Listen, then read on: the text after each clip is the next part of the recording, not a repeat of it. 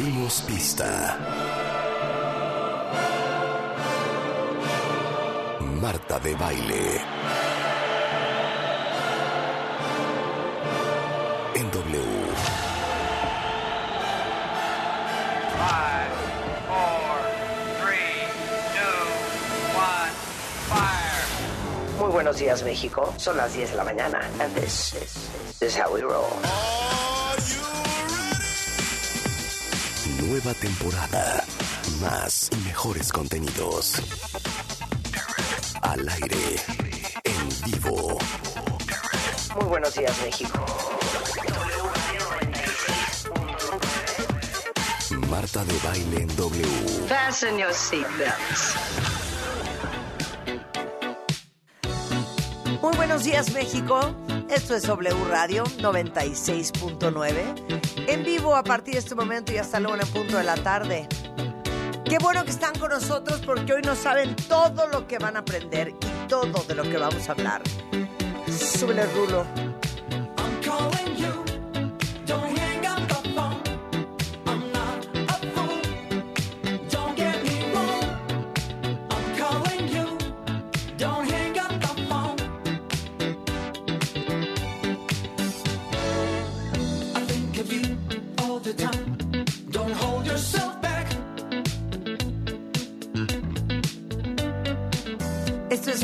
Generation Calling You. Un poquito de, un poquito de vibe para este lunes. Qué bonito. Pa- Parece un poco a la de. Solid, solid rock. To. Bueno, antes que nada voy a decir gracias a Yuridia y a Ángela Aguilar porque me hicieron un fin de semana, Marta.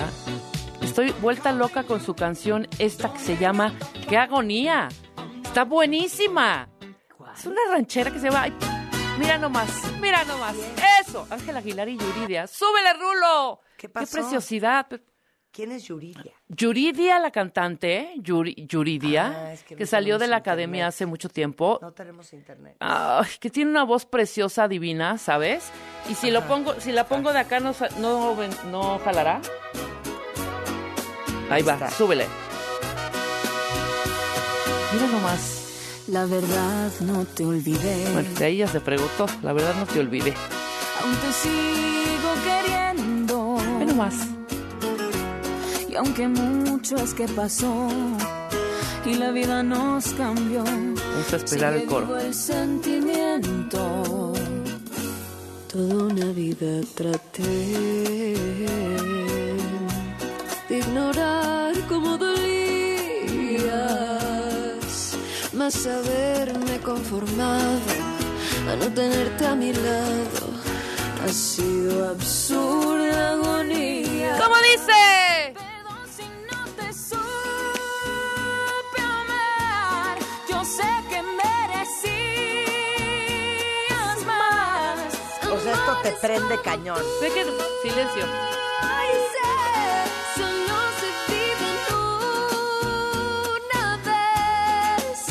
¿Solamente qué? Solamente me queda abrazar lo que fuimos un día. ¡Qué agonía! ¡Échele! Oye, que vengan Yuridia y que vengan Ángela Aguilar. Bueno, primero que venga Yuridia. Fíjate que siempre he reconocido su voz. ¡Qué voz tan espectacular tiene esta niña! Divina, preciosa. Ya. La No, traemos, no, ¿no? no Trae- tráeme la Yuridia. Tráeme la Rulo. Tráeme a Yuridia. Y Ángela, que es ahorita un hitazazazazo también, ¿no? Yo sé que Es más, ve la voz de las dos. ¡Qué bárbara! Pero esto te gusta. Me prendió el fin de semana, me hicieron el fin de semana Yuridia y Ángela Aguilar. Oye, me está diciendo DJ Moncho que la canción con la que abrimos, Midnight Generation, es una banda mexicana. Ah, mira, México, A ver, México. a poner. Muy bien. A ver, vuelve a poner Espérame Midnight que. Generation. Espérame, Bastante respeto a buena. Yuridia y Ángela. Racatacatán. Bravo a las dos. Sí hay banda. Ahí está.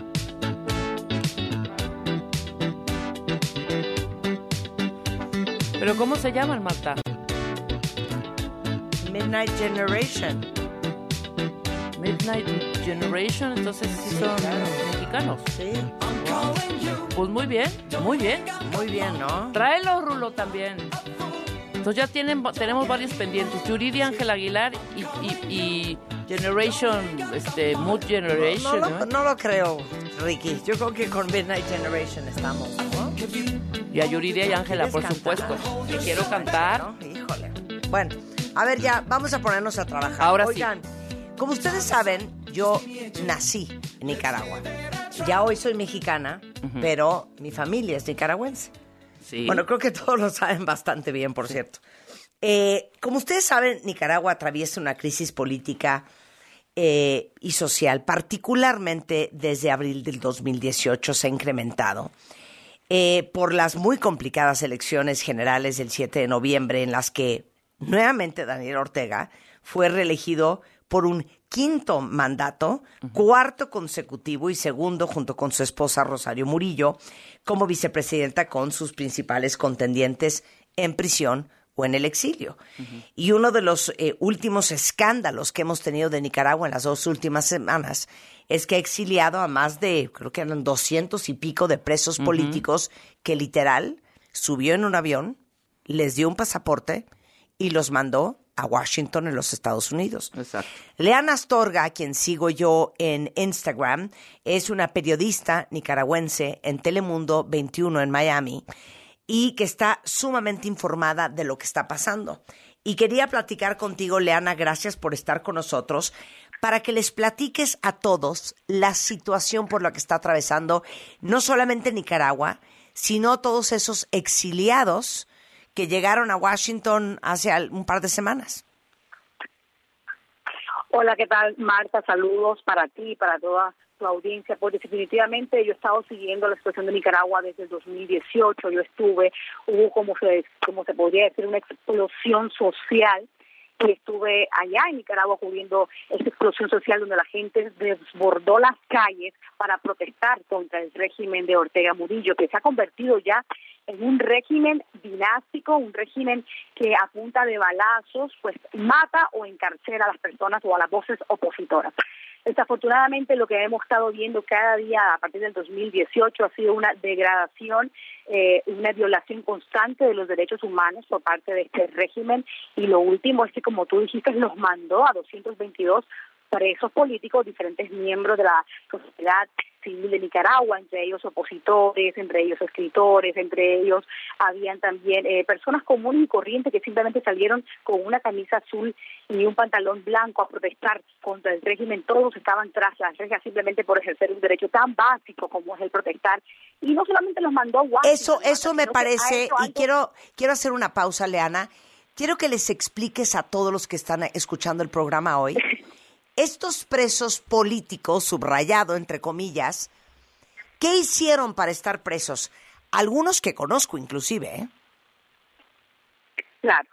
No, es que lo que no hicieron absolutamente nada. Fíjate que, por ejemplo, Cristiana Chamorro simplemente lo que hizo fue lanzarse a candidata, o sea, a, a precandidata para las elecciones. Ese fue su único delito, porque Cristiana no fue como de las voces que anduvieron. No, ella simplemente dijo, bueno, yo lo voy a hacer. Solamente por lanzarse a, a precandidata a las elecciones, solamente por eso ese fue el delito. Hay gente, estudiantes de universitarios, que lo único que hicieron fue salir a marchar, a, a decir no queremos más dictadura, a marchar porque todo empezó, Marta, para que la gente comprenda un poquito cómo empezó todo, porque hubo un cambio, una ley del seguro social donde le iban a quitar dinero a los ancianos que estaban retirados. No había pasado nada, el pueblo estaba tranquilo y ahí salieron dos, cuatro, cinco, seis, ni siquiera muchos ancianitos, abuelitos, pero así como les ha explicado a la gente que eres nicaragüense, sabes que por lo menos en nuestra comunidad nicaragüense al anciano se le quiere y se le respeta mucho, porque los abuelitos son muchos de los que nos criaron a nosotros. Entonces salieron cuatro ancianitos a protestar en ese 2018 y eh, el régimen de Ortega mandó a las turbas, personas afines al, al régimen, a golpear a esos viejitos. Y empezaron por las redes sociales a viralizarse donde, imágenes donde estaban los, estos jóvenes afines al régimen golpeando a los viejitos que salieron a protestar. Eso oscureció tanto, tanto a, los estudiantes nicaragüenses de las universidades, que fue cuando comenzó a salir la gente a protestar para que no les quitaran más dinero a los viejitos. Y eso fue lo que provocó esta erupción como los volcanes de Nicaragua, donde la gente salió a protestar contra el régimen.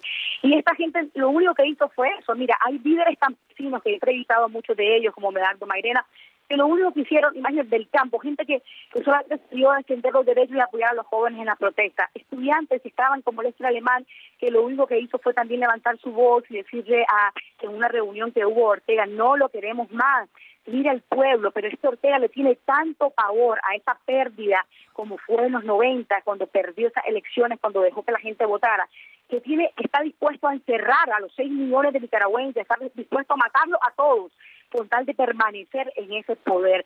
Y yo creo que es importante, ahora que estamos en este espacio, decir que la comunidad internacional, países tan importantes como México, deberían de ser más contundentes contra Claro. este régimen, porque no puede ser que estemos en una comunidad donde estemos viendo esta violación de derechos humanos.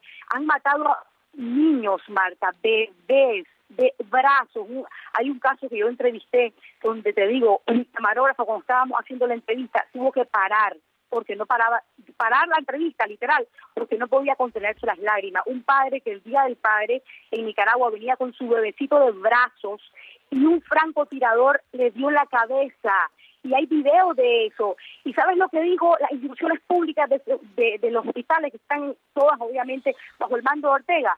Que el niño había muerto en el acta de disfunción, dijo que el niño había muerto de suicidio. No, un niño no que no podía ser. ni agarrar su biberón, su No, pachita. O sea, qué locura. los actos de, les, de crímenes de lesa humanidad que ha cometido este régimen contra una población que no está armada, contra una población inocente, eh, son tan graves que yo creo que los países de Latinoamérica deberían de estar contundentemente ayudando, porque cómo, tú, cómo una persona puede liberarse de, de- un régimen que tiene las armas. O sea, 100%. eh, Nicaragua desde el 2018 ha tratado de alzar su voz, pero le han cortado, cortado y lo- han cortado todos los derechos para movilización, todos los derechos de marcha, todo. Y, y- y es increíblemente triste que el mundo moderno, son pocos los países que han sido fuertes contra el régimen, la verdad. Claro. Porque hay otros que están viendo esto y simplemente dicen como lo dijo Obrador en un momento, que hay que dejar que cada quien, sea- cada quien de cada país salga adelante de su crisis. Pero Claro. esto no es una crisis, esto es una violación de derechos humanos.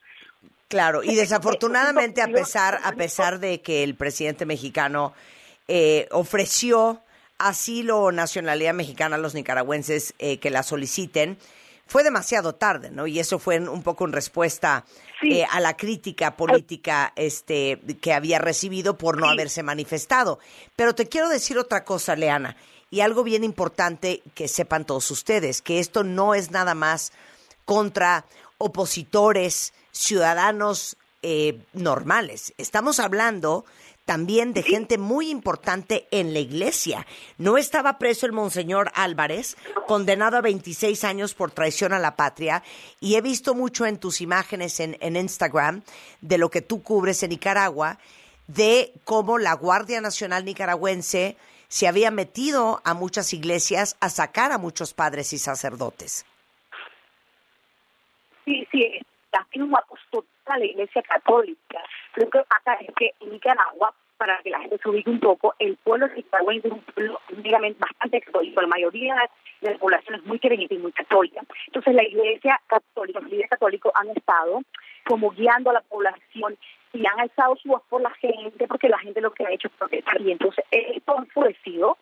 Recordemos también que la esposa de Ortega bruja, es porque queremos llamarla con, con, motivo de que es mala o algo, literalmente ella practica brujería.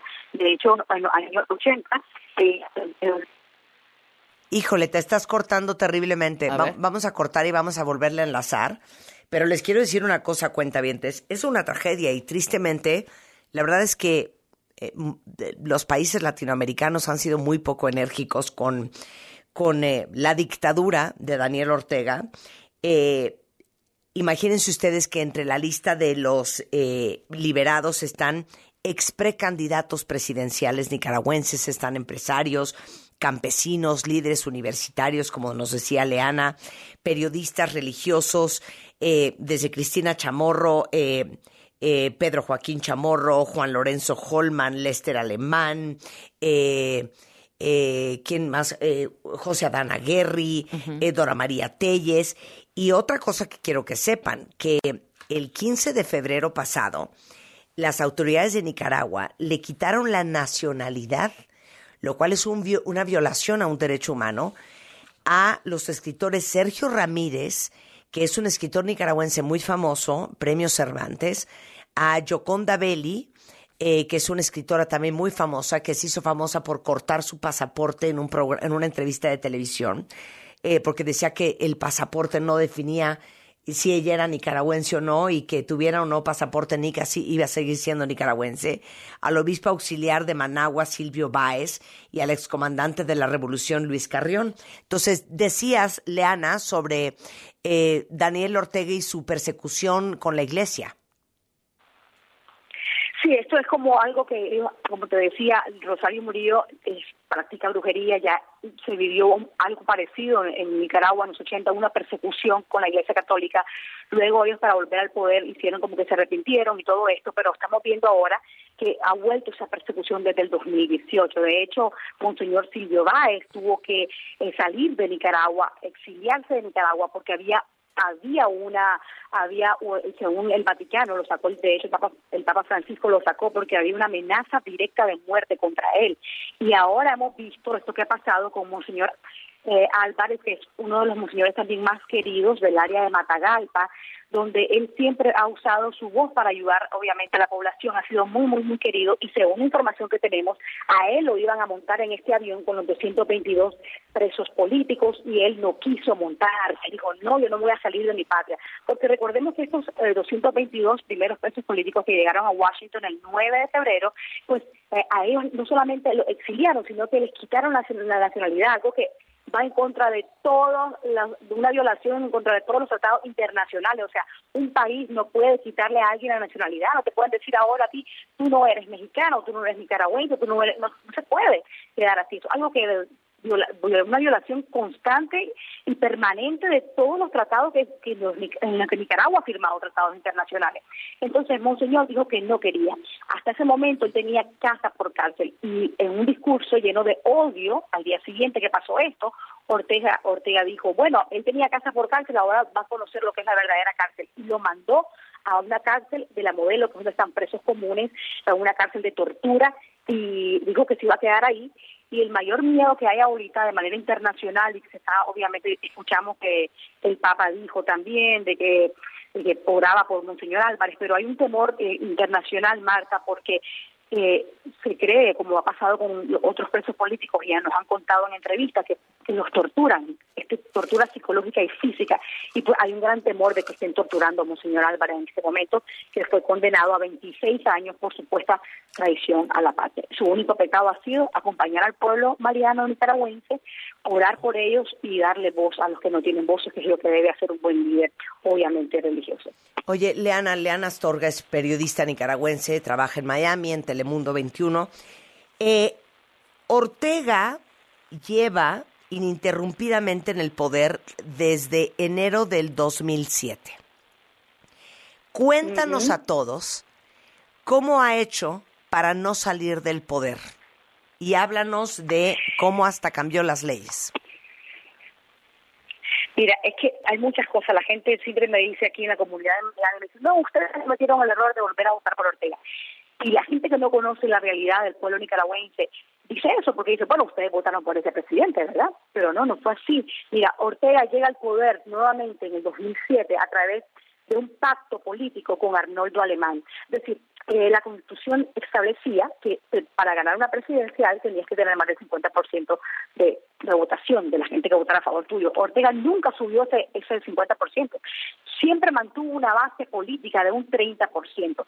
Él sabía que con ese 30% él no iba a llegar al poder. ¿Qué es lo que él hace? Él hace un pacto por debajo de la mesa con Arnoldo Alemán, que uno era uno del PLC, el Partido Liberal, y a través de ese pacto hacen el primer golpe a la constitución del país. Es cambiar la constitución para que él pudiera para que él pudiera ganar con la mayoría solamente. Después de ese pacto, él lo que hace es que divide el partido en Nicaragua. Usualmente han sido dos partidos, el, el PLC, que es el Partido Liberal, y el Partido de los Sandinistas. Entonces, ¿qué es lo que él hizo? Él divide al, al PLC, que se dividieron como en dos partidos más eh, tuvo Montealegre en esas elecciones, si no mal recuerdo, y al dividir el partido, ¿quién obtiene el, el 30 mismo por ciento de todo lo que ha tenido siempre históricamente el, el Frente Feminista? Pues él, y así que logra ganar.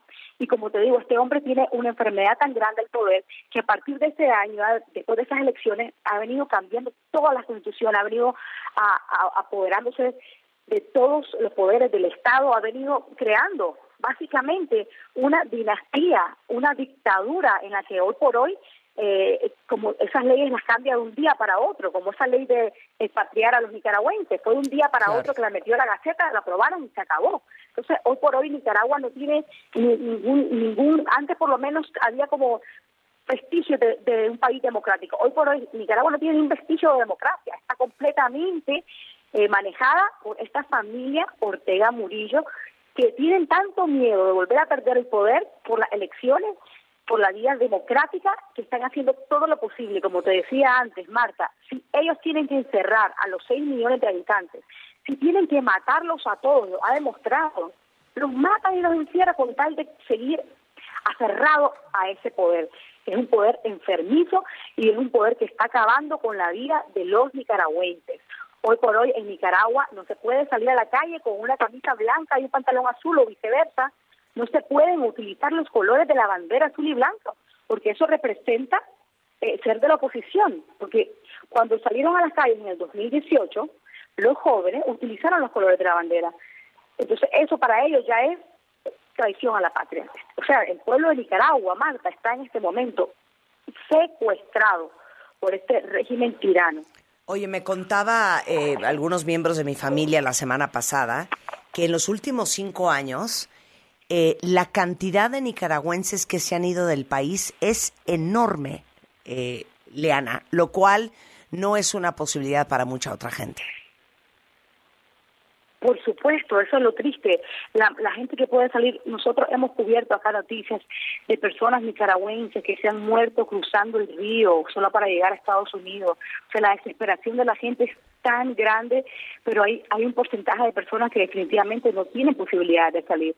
Y esas personas son las que están, como te decía yo, ahorita viviendo en una cárcel, viviendo con miedo. Mira, yo tengo un grupo de amistades que fueron compañeros, porque yo me, nací me crié en Nicaragua, yo tengo viviendo en Estados Unidos casi 20 años y, y tengo comunicación con muchas amistades con las que yo crecí y, y de verdad que eh, el temor es palpable, o sea, muchos que se han quedado allá eh, me dicen que tienen que borrar los mensajes, o sea, eh, es una es una cosa terrible, es una zozobra la que vive el país terrible. Y, los que están también salidos, los que han salido, muchos han muerto en el exterior, eh, muchos de los que están llegando acá ahorita, los que, de los de los que han sido exiliados acá, hay, hay gente que son campesinos, hay personas que, que estuvieron presas solamente por realizar trabajos de encuestar, andar encuestando a la gente antes de las elecciones, o sea, gente humilde, una señora que yo entrevisté hace un par de semanas que en la cárcel cuando lo- le dolían los dientes, le arrancaban los dientes, totalmente sin dientes. O sea, son, son historias verdaderamente tan tristes, tan dramáticas, que vienen también a un país extranjero, donde Estados Unidos, agradecemos por supuesto, Estados Unidos que les está dando un asilo y ha hecho una excepción de darle un, un paro humanitario por dos años, pero aquí no tienen más nada que eso. O sea, vienen a un país extranjero, no saben el idioma siquiera, tienen que trabajar y tienen que empezar de ser una vida, y gente de todos los estratos sociales, gente muy humilde, y sabemos que siempre los menos afortunados son los que sufren más, porque las personas que tienen familiares tienen ese apoyo, pero hay gente que aquí no tiene nadie. no Claro, tiene ¿y nadie, y cómo- también viven con el miedo de sus familiares que se quedaron allá. Claro, ¿y cómo, y cómo sucedió esto, Leana? ¿Cómo Nicaragua deja ir a 222 personas a Estados Unidos? ¿Y cómo es que Estados Unidos lo acepta? Hablaba yo con mi gente que probablemente fue un acuerdo o algún tipo de intercambio. ¿Sabes algo? Eh, mira, lo que se manejó en su momento y, lo que dijo el Departamento de Estado de Estados Unidos es que sí que había hecho una, una, una- fue muy rápido, ¿eh? Nadie, o sea, casi nadie sabía de esto. Fue una No, y, cosa y- de y me dicen, y le- les quiero contar esto a los cuentavientes, imagínense ustedes estar en estas cárceles donde muchos han sido maltratados y torturados, que de la noche a la mañana, sin, sin mayor explicación, los sacaron a todos, los subieron a unos camiones, ellos no sabían a dónde iban, ¿verdad, Leana? Los llevan al, al- al aeropuerto Sí, sí. y en ese momento creo que les dieron el pasaporte. Sí, sí, eh, eh, lo que confirmó fue la historia que nos contaban, eh, exactamente eso mismo nos contaban los presos políticos, que los llevaron en autobuses. Ellos pensaban, como, los que conocen el camino, ¿no? que lo iban a trasladar a la cárcel, porque ellos estaban en un centro nuevo que se llama El Chipote, que es un centro de los que ha creado el régimen como tortura, donde tiene a los presos políticos. Entonces ellos pensaban que lo estaban llevando a la cárcel porque nadie sabía dónde lo llevaban, que lo estaban llevando a las cárceles de la modelo, que es la cárcel común, porque va por el lado de Tiquitapa, por, por esa carretera. Pero de repente fue en la madrugada, lo llevaron en la mañana en los autobuses esto y lo bajaron directo al avión. Y Estados Unidos dijo a través de un comunicado que todo esto había sido producto de labores diplomáticas. Pero como te digo, fue un secretismo impresionante. O yo me enteré ya cuando a las 7 de la mañana de ese día, cuando ya me estaban escribiendo algunos familiares diciendo de que de que venían para Washington, fue rapidísimo. Nosotros pudimos movilizarnos ese mismo jueves para para Washington. Y, y pero pero escucha esto, Marta. Eh, Estados Unidos manda un comunicado a través del Departamento de Estado, dice que fue a través de, de producto de labores eh, diplomáticas, eso algo que casi no, había, yo creo que es histórico aún en este país, porque aquí nunca se había recibido esta cantidad de presos políticos de la noche a la mañana, ni siquiera cubanos, ¿eh? porque los últimos cubanos que liberó el régimen de Cuba, que fue la Primavera Negra, los mandaron para España, en el 75, si no me equivoco, pero aquí Estados Unidos jamás había sin precedentes, recibido 222 personas de la noche a la mañana y llegaron a Washington. Pero eh, al día siguiente de esta eh, liberación y expatriación, el régimen habló y dijo que no, que ellos no estaban, que eso no había sido producto de ninguna diplomacia, que ellos lo hicieron porque fue una idea de Rosario Murillo, una brillante idea de la compañera Rosario Murillo. Entonces, imagínate, y Estados Unidos había dicho que a través de, pues, de esta labor diplomática iba a haber como una vía de una, de una conversación que pudiera haber entre el régimen con, con, con Estados Unidos, pero hasta ahí se quedó el tema. Al día siguiente Ortega lo negó y el Departamento de Estado pues no ha vuelto a hablar del, del caso. Wow. Simplemente ha dicho que le, a- le va a dar este parol humanitario que está ah, ahorita en Nicaragua y otros países vi- vigente con este parol humanitario, se lo van a dar a estos 222 expresos políticos por dos años. Le ofrecieron celulares, lo llevaron a un hotel allá en, en Washington, donde estuvieron, pudieron comunicarse con sus familiares y ya empezaron, a, a dos tres días que le dieron de hotel, empezaron a repartirlos a las diferentes diásporas, fueron las diásporas eh, nicaragüenses las que comenzaron a conseguirle habitación y, y lugar donde quedarse temporal a muchos de estos muchachos y muchachas y jóvenes y señores de que muchos no tenían nada, como te decía, ningún familiar, entonces había que buscarle un lugar donde quedarse de manera temporal. Ellos están viviendo ahora, ahora mismo de la caridad humana, es así, de la caridad, sumado a todos los traumas psicológicos y físicos que traen de las torturas a las que han sido sometidas por este- en estas cárceles del régimen Ortega Murillo. Y ahí no termina todo. ¿eh? Déjenme decirles que aparte eh, de haberlos exiliado, eh, empezaron a confiscar los bienes de más de 90 opositores, a quitarles lo que tenían. Eh, vi una entrevista, no sé si fue tuya, de una mujer eh, que está ya en los Estados Unidos diciendo que le están quitando la casa que le heredó su papá a ella. Irlanda Jerez, sí, esa es una opositora que estuvo acá. Eso fue, eso fue una semana después de que hacen esto. Él saca, eh, Ortega vuelve a sacar, a hacer de la suya y saca una lista de 94 exiliados. Muchas de estas personas son personajes muy conocidos, escritores como Sergio Ramírez, Yoconda Belli. Ellos ya habían salido de Nicaragua porque estaban persiguiéndolos, porque los iban a echar presos, entonces ya estaban exiliados, la mayoría de estos ya estaban exiliados muchos en Costa Rica, en España, aquí en Estados Unidos, como Irlanda Jerez, y entonces sacaron así, la, eso no sé si ustedes recordarán, vamos a, a reflejar la memoria a todos tus oyentes, que en Nicaragua hubo una famosa piñata, no sé si la piñata, como ustedes lo ven igual que nosotros, la piñata mexicana, donde están los niños repartiendo, no sé si se dice igual para ustedes, la piñata que Es se reparten correcto, los sí, caramelos sí. los niños. Sí, sí. Exacto. Entonces, en, en Nicaragua, en, en, los 90, cuando pierde Ortega, se da la famosa piñata. O sea, antes de irse del poder, ellos comienzan a decir, como lo hizo también el régimen de Cuba y como lo ha hecho el régimen de Venezuela, esta casa es mía, me gustó, me quedé con la casa. La famosa confiscación de bienes. Y ahora, pues entonces Ortega volvió a hacer de la suya. Y a estas 94 personas que reconocidas, como te digo, algunos opositores políticos, otros, otros simplemente personas eh, que salieron a protestar, dijeron, bueno, ya están fuera, se les confisca todos los bienes. Es triste, ¿entiendes? Es triste porque Imagínate tú, Marta, que tanto te has trabajado ahora, ah, en tu- en- hasta ahora en tu vida y has logrado conseguir tus cosas y que venga cualquier régimen, cualquiera a decirle, ¿sabes qué? Eso no Claro. es tuyo, eso me pertenece ahora a mí. No, no, yo te digo, yo, yo, o sea, yo, yo me muero y son personas, muchas personas que están eh, mayores, de, muchas personas que ya son ancianas, muchas personas que es lo, lo que habían hecho el resto de su vida, en sus memorias.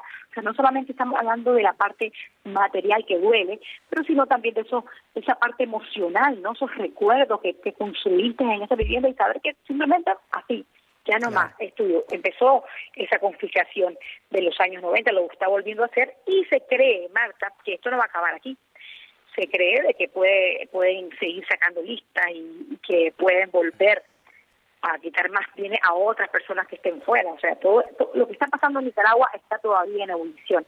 Nada está definitivo. O sea, todo viene ahorita. No sabemos qué más va a hacer el régimen porque, o sea, sigue haciendo acciones contra, contra la gente. O sea, no sabemos qué, qué- qué puede pasar con ellos, porque Bueno. sabemos, lo único que sabemos y tenemos claro es que están desquiciados. Definitivamente los dos están desquiciados eh, y que los dos desean, a, a costa de lo que sea, quedarse en ese poder.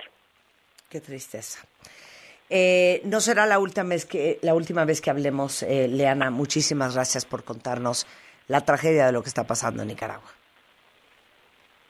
Un placer, saludos para vos y para todos tus amigos oyentes y ojalá que todos los que estén escuchando, pues de cierta manera apoyen a los nicaragüenses, que somos gente como, igual que los mexicanos, gente sencilla, trabajadora, que lo único que queremos es oportunidades para salir adelante y que nos ayuden de, de donde sea, alzando la voz, que nos ayuden con un tweet, que nos ayuden con un Insta, que nos ayuden poniéndole a la misma presión a- al gobierno de ustedes para que nos ayuden a- al pueblo nicaragüense a poder tener una tierra de libertad y democracia que yo creo que tanto la merecemos porque la, la ha sufrido y la ha luchado Nicaragua para poder vivir en democracia y ha sido una utopía poder alcanzar ese sueño de libertad. Muchas gracias, Leana. Leana Astorga, periodista nicaragüense en Telemundo 21 en Miami, es Leana Astorga en Twitter. Hace una muy buena labor para informar a través de redes sociales. La pueden seguir en Instagram en Leana Astorga y en YouTube igualmente Leana Astorga. Con esto, cuentavientes, vamos a hacer una pausa y regresando a las 10.32 de la mañana, Abel de la Peña. ¿Cómo se reconstruye o cómo se, más bien, cómo se reduce una mama? Y un testimonio. Isabela está acá para que hoy escuchamos Para lo que- las que son uber megachichonas y están cansadas de cargarlas, ¿cómo es la reducción de mama y cómo te quedarán, cara? Esa es la gran duda que tengo yo. Al regresar, no se vayan. Escuchas a Marta de Baile por W Radio 96.9. Hacemos una pausa. W. Escuchas W Radio. Do W. W Radio. si es radio, es W. Escuchas W Radio. Una estación de Radiopolis. W Radio. Do Si es radio. es W. Gala de primavera, tu momento ha llegado. Esta temporada descubre nuestras colecciones y haz de tu estilo algo único. Solo en el Palacio de Hierro Interlomas, marzo 2 al 5 de 2023. Soy totalmente Palacio. Consulta términos en elpalaciodehierro.com. En Chedragui te regresamos dinero pagando con vales. Paga tus compras con vales de despensa dos días antes y dos días después de cada quincena y te bonificamos dinero en tu monedero Mi Chedragui para que compres lo que quieras y siempre te lleves más. Consulta términos y condiciones en chedragui.com.mx. Con la red 5G de Telcel navega hasta 20 veces más rápido y juega en línea como todo un pro. Ven a tu Telcel más cercano y conoce el nuevo Samsung Galaxy S23. Llévatelo con el plan Telcel Plus 5G 4 por 499 pesos al mes y recibe 10 gigas. Telcel, la mejor red con la mayor cobertura y velocidad. Consulta términos, políticas y condiciones en punto de venta. Ser verde no es estar a la moda como muchos piensan. Hoy, ser verde está siendo un estilo de vida para miles de personas. Porque a ti como a nosotros nos preocupa el cambio climático, el cuidado del agua, de los bosques y el bienestar animal. Y aunque nos sigan criticando, seguiremos trabajando. Porque hasta ahora el 90% de las propuestas medioambientales y por los animales son del verde. Es momento de gritar fuerte y con mucho orgullo. Yo quiero un México más verde. Partido Verde. Molotov hará estallar el Foro Sol. A la rica nena, sabrosito. Con el cierre de su gira Estalla Molotov. 12 de mayo. Adquiere tus boletos en el sistema Ticketmaster. O escuchando la programación en vivo de W Radio. Molotov y el cierre de su gira Estalla Molotov. Radio invita. De Baja California, pasando por el sur de Estados Unidos hasta Yucatán. La señal de W Radio cubre todo el territorio mexicano. Si viajas, si vacacionas, si estás de visita o te mudas, no te pierdas de tus programas favoritos en la cadena W. Ensenada, Mexicali, Tijuana, Ciudad Juárez, Irapuato, León, Acapulco, Puerto Vallarta, Guadalajara, Michoacán, Cuernavaca, Oaxaca, Querétaro, San Luis Potosí, Culiacán, Matamoros, Reynosa, Nuevo Laredo, Tampico, Mérida y Zacatecas. En cualquier lugar, wradio.com.mx y en nuestra app.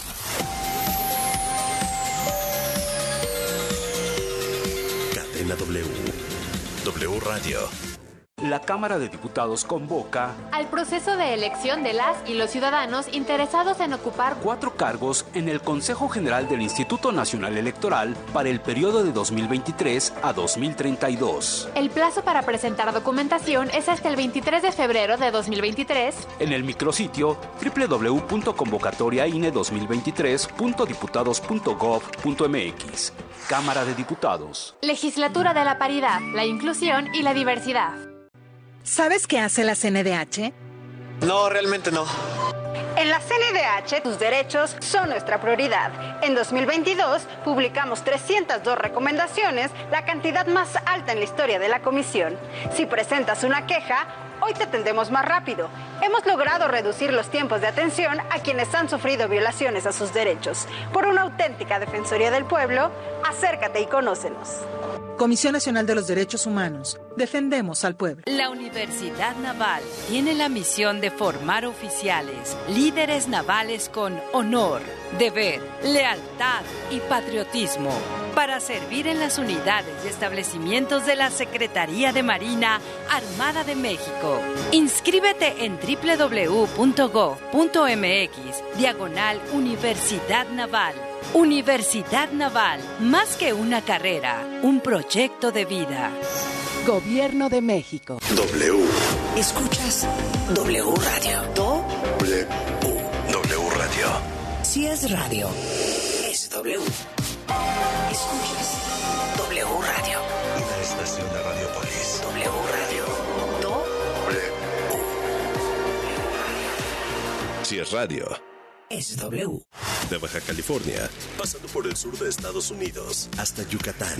La señal de W Radio cubre todo el territorio mexicano. Si viajas, si vacacionas, si estás de visita o te mudas, no te pierdas de tus programas favoritos en la cadena W. Ensenada, Mexicali, Tijuana, Ciudad Juárez, Irapuato, León, Acapulco, Puerto Vallarta, Guadalajara, Michoacán, Cuernavaca, Oaxaca, Querétaro, San Luis Potosí, Culiacán, Matamoros, Reynosa, Nuevo Laredo, Tampico, Mérida y Zacatecas. En cualquier lugar, wradio.com.mx y en nuestra app.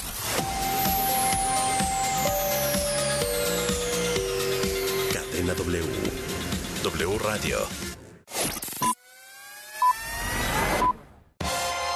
Escuchas a Marta de Baile solo por W Radio 96.9. Estamos de vuelta.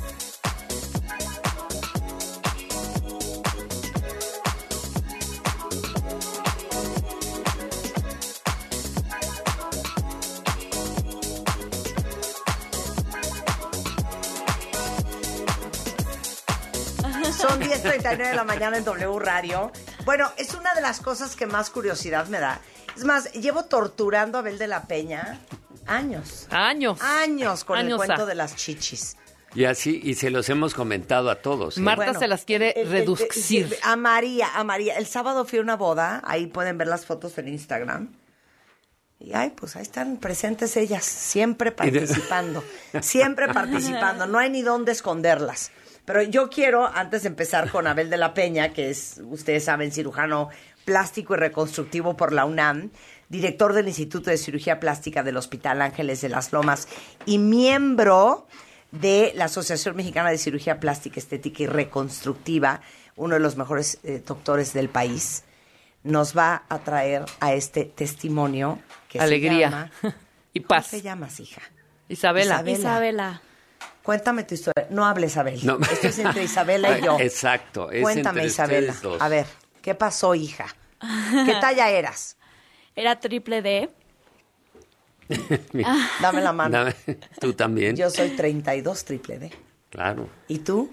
Era 34. 34 triple, D. Triple D. ¿Qué tal el cansancio? Ay, no, horrible.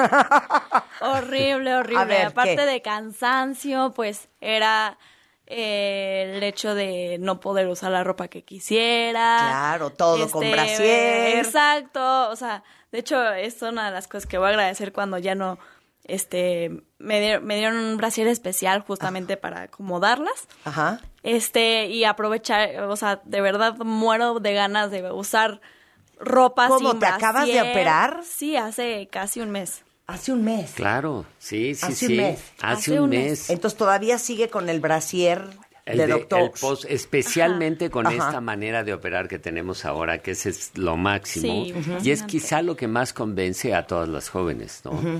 Pero quizá algo que es muy impactante, que tú a qué edad te empezaste a desarrollar, porque tú no fue tan temprano. No, a los 17.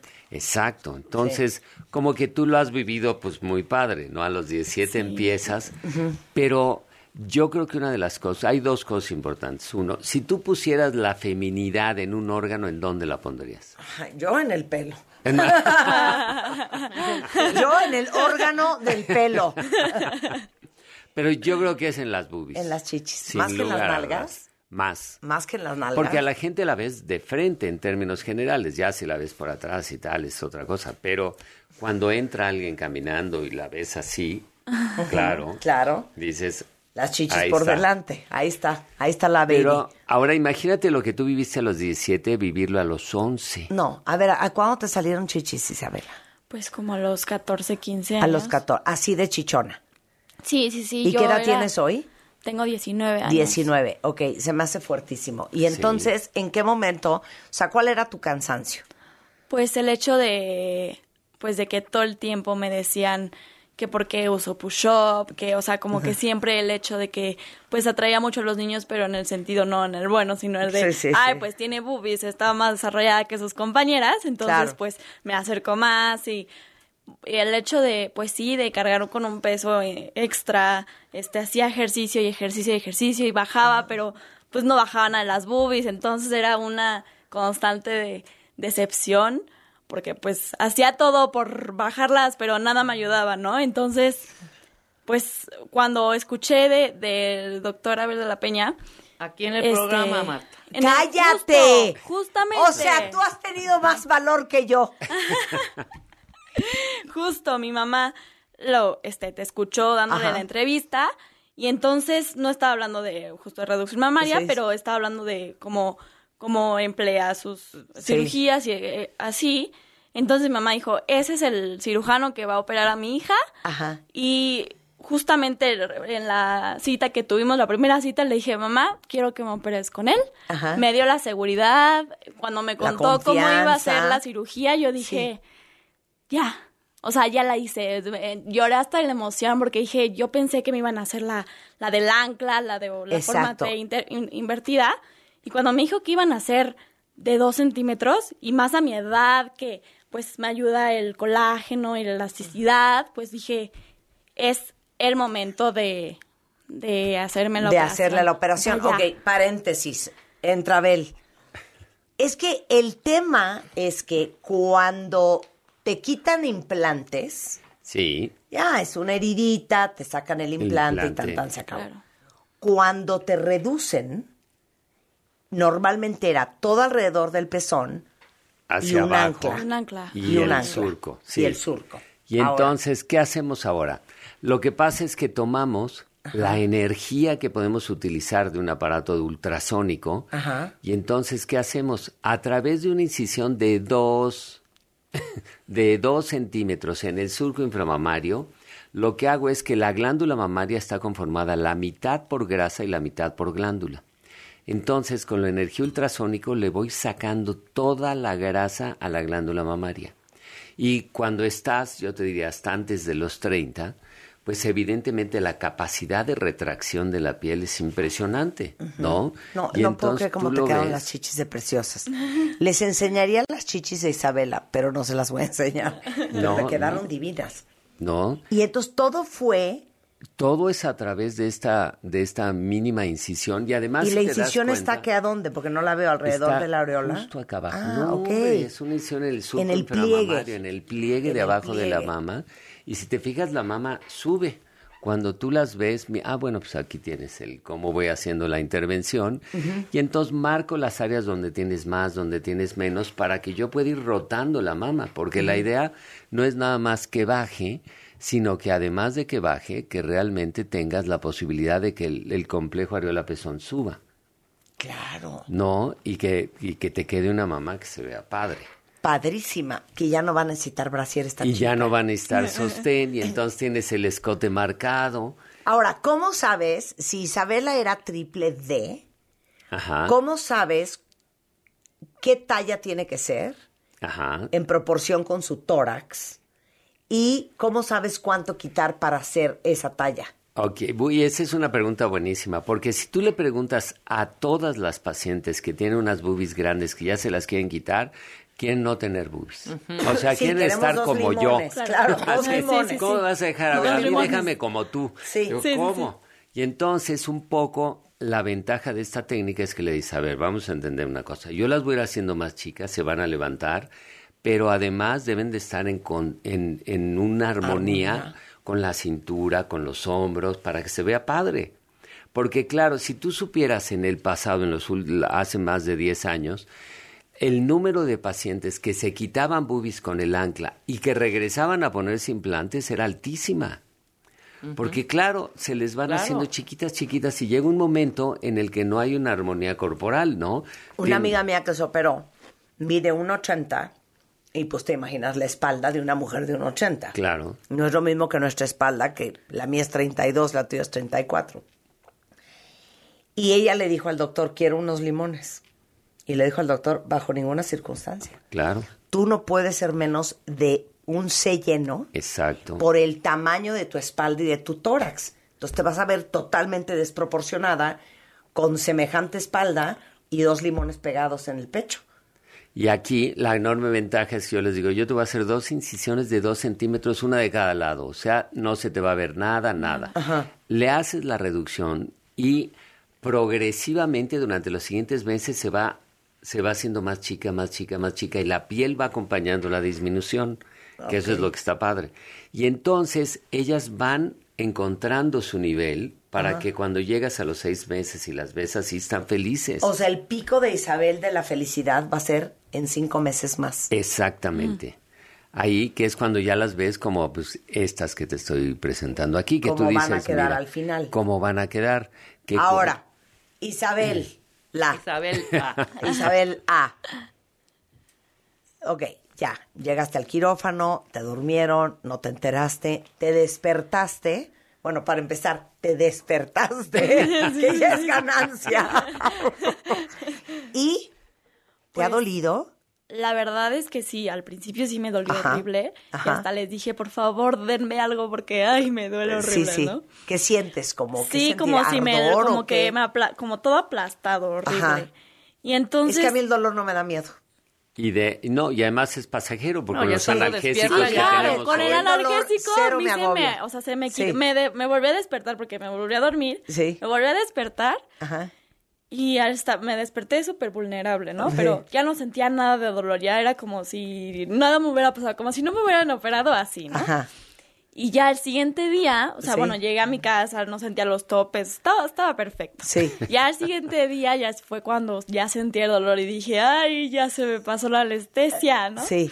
Y este, y un día nada más, un día me tomé pastillas para el dolor en la mañana y ya no me los volví a tomar ninguno ¿Y de ya los no te dolió? Ya no me volvió a doler. O sea, son 48 horas de... Sí, sí, sí, y Y ya. de que sientes que te puede molestar, ¿no? Como Pero cualquier- cualquier cirugía. Sí, Claro. claro. ¿no? Sí, pero a mí el dolor es lo que menos Sí, es lo me de menos, a mí también. A mí, a mí sí me preocupaba el dolor, decía, ¿Neta? me va a doler horrible, ¿cómo le voy a hacer? Pero, o sea, fue todo distinto, me tomé unas pastillas que me recomendaron para el dolor y fue lo único que me tomé y ya los siguientes días yo ya estaba, los dos días después yo ya estaba festejando a mi abuelo, echando fiesta, todo perfecto, como si no hubiera estado, o sea, me hubieran operado dos días antes. Así, perfecta. O sea, yo me sentía como si no, Como si tuviera nada. Ajá. Ok, ¿cuánto duró la operación? La operación me debo tardar dependiendo de qué tanta grasa tienen, Ajá. pero en términos generales me debo de llevar hora y media en cada una de las boobies. Ok.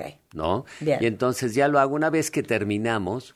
Obviamente lo que hago es como si poner un micropor, digamos, al, ra- al lado de la boobie, todo enfrente, le ponemos u- como si fuera un colchoncito y el, y el sostén. Ok, no hay drenaje. No hay No. drenaje, Ay, no, no. el Señor, es que el drenaje no sabes lo que me parece. Yo ya no uso drenajes. ¿Ya no La verdad es que ya no uso drenajes porque el drenaje lo ocupábamos por si sangraba un vaso que saliera por ahí. Ajá. Y la verdad es que sangra un vaso no va a salir por ahí Ajá. y es una entrada de posibilidades De infecciones. infección. Sí, Entonces, 100%. abandonamos la utilización de, de drenajes tanto en la cirugía de las boobies como en la cirugía de los glúteos. Con- No, ya no ocupamos. Hoy en día con todo lo que tenemos entre cámara hiperbárica y todo el seguimiento postoperatorio, pues es una maravilla. De manera Wow. que no necesitas, ¿no? Estar utilizando drenajes y quitándoselos, que también era otra. ¿no? Oye, e- esta, esta historia se las tengo que contar porque es una historia muy chistosa. Todas mis hermanas y mi mamá, pues son copa B. O sea, eh, ¿de dónde salí yo así? No desconozco. Pero, pues mi mamá estaba muy preocupada. Y entonces a los 18, 19 años, me llevó con el cirujano plástico, pues esto es que los 86, Ok. ¿no? Y le dijo, doctor, yo quisiera que le quitara La ese mitad. busto a la Marta. ¿no? y entonces el doctor me vio, obviamente era otra época, Sí, claro. y dijo, oye Silvia, es que está muy joven para tomar esa decisión. ¿Cuántos años? 18. 18. Mira. Claro. Isabela ¿Cómo tiene ha 19. cambiado la generación? Bueno, gracias o por desgracia a ese doctor, pues yo sigo cargando con mis dos melones. Pero hoy en día ya las niñas se operan mucho más jóvenes. Claro. Acuérdense, las chavas de mi generación. Sí, no, no, no, no nos Nadie se estaba tocábamos. operando las chichis, ni la nariz, Ni- ni nada de esas cosas. ¿no? Y sin embargo ahora tienen acceso, primero, tienen un acceso en las redes sociales que te hacen tener cuáles son los objetivos de toda la gente que está en el medio, ¿no? Y entonces se convierte en lo que tú quieres tu ser. referencia. Son tus Sí. referencias, son los A líderes mí ni me de tomen de referencia, ¿eh? Porque se van a tener que meter 6.000 cc's en cada lado. claro. No, y entonces hoy como tienen esto, igual se operan la nariz, que la nariz en términos generales siempre se la han operado. Y este, pero ahora con las boobies sí es muy bueno porque si las operas temprano, logras no tener cicatriz y ve la diferencia de cargar esto a cargar esto, que estamos 100%. enseñándoles una fotografía que pasa a los seis meses cuando la boobie te llegaba al ombligo y de, re- de repente ya la tienes en el surco inframamario, paradita, perfecto. Y en su lugar. Regresando del corte, ¿quién puede operarse con pequeñas incisiones como Isabela, con, ¿cómo se llama? Con ul- energía ultrasónica. Con energía ultrasónica y quién sí necesita el ancla? De eso vamos a hablar regresando, no se vayan. Entra a wradio.com.mx. Checa más información de nuestros invitados, contenidos y escucha nuestro podcast. Marta de Baile 2023. Estamos donde estés. Película W. El programa de cine De W Radio.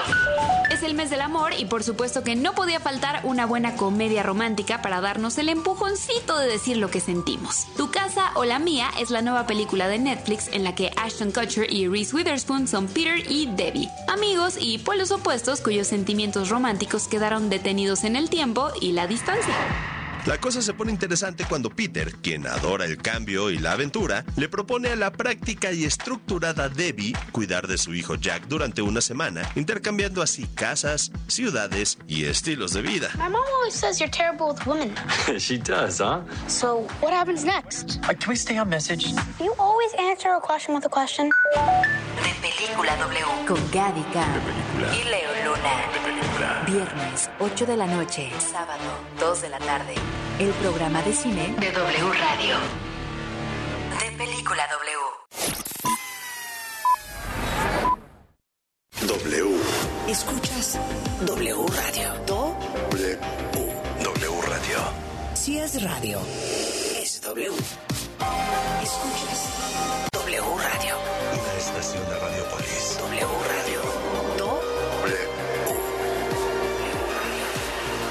radio. es W. Festival de Cruceros en Viajes Palacio. Disfruta hasta 18 mensualidades sin intereses y paga en abril de 2023 solo con tu tarjeta Palacio. Febrero 13 a marzo 5. Soy totalmente Palacio. Consulta términos, condiciones, productos participantes y que te entienda. Los clásicos siempre vuelven. Y en Vips regresaron a solo 99 pesos. Enchiladas, caldo tlalpeño y más. Para clásicos, Vips. Consulta condiciones en restaurante. Come bien. En la Comer, fresco y en línea, tenemos miles de productos a mitad de precio. En todos los detergentes líquidos, compras uno y te llevas el segundo a mitad de precio. Así es, en todos los detergentes líquidos te llevas el segundo a mitad de precio. ¿Y tú vas al súper o a la Comer? Hasta febrero 27. Con la red 5G de Telcel navega hasta 20 veces más rápido y juega en línea como todo un pro. Ven a tu Telcel más cercano y conoce el nuevo Samsung Galaxy S23. Llévatelo con el plan Telcel Plus 5G4 por 499 pesos al mes y recibe 10 gigas. Telcel, la mejor red con la mayor cobertura y velocidad. Consulta términos, políticas y condiciones en punto de venta. De Película W. El programa de cine De W Radio. Y si quieres volar en la pantalla, Top Gun Maverick regresa a Cinemex para demostrarte por qué está nominada a los Oscar de Mejor Película, Guión, Canción, Sonido, Edición y Efectos Especiales. Good morning, aviators. This is your captain speaking. Welcome to Basic Fighter Maneuvers. Todo un agasajo visual lleno de testosterona y masculinidad no tóxica. Top Gun Maverick en Cinemex te volverá a hacer sentir la adrenalina que solo puede desplegarse en la gran pantalla. Here comes. Warning. Smoke in the air. Phoenix, break right. Emergency. Delta 3 defending. Here comes another one. De Película W. con Gaby Cam. Y Leo Luna. Viernes, 8 de la noche. Sábado, 2 de la tarde. El programa de cine De W Radio. De Película W. Destapando memorias. Con Charlie de la Mora. ¿Se acuerdan de mí? No me falles. A mediados de los años 70 se transmitió por Canal 5 el programa La Familia Partridge. Hello world, hear the song that we're singing. Come on, get happy.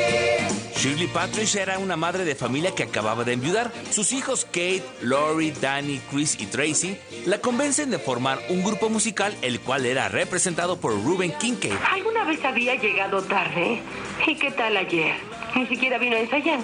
Lo mejor es que hagamos algo al respecto. Me refiero a que en realidad, ¿qué sabemos de él? Protagonizada por Shirley Jones, David Cassidy, Susan Day, Danny Bonaducci y Dave Madden, la serie se transmitió de 1970 a 1974 en los Estados Unidos a través de la cadena ABC. A México llegó a mediados de 1974 y se transmitía por el Canal 5. Fue tal el éxito de este programa y sobre todo de los temas musicales que llegaron a sonar en la radio.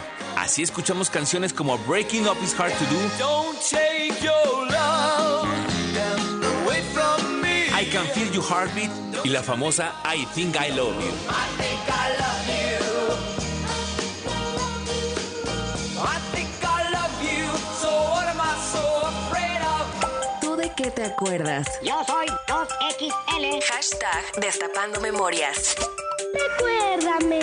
Si es radio, es W. Gala de primavera, tu momento ha llegado. Esta temporada descubre nuestras colecciones y haz de tu estilo algo único. Solo en el Palacio de Hierro Satélite. marzo 2 al 5 de 2023. Soy totalmente Palacio. Consulta términos en el elpalaciodehierro.com. Si es radio, Es W. Lalpan 3000, Colonia Espartaco, Coyoacán. Radio 96.9.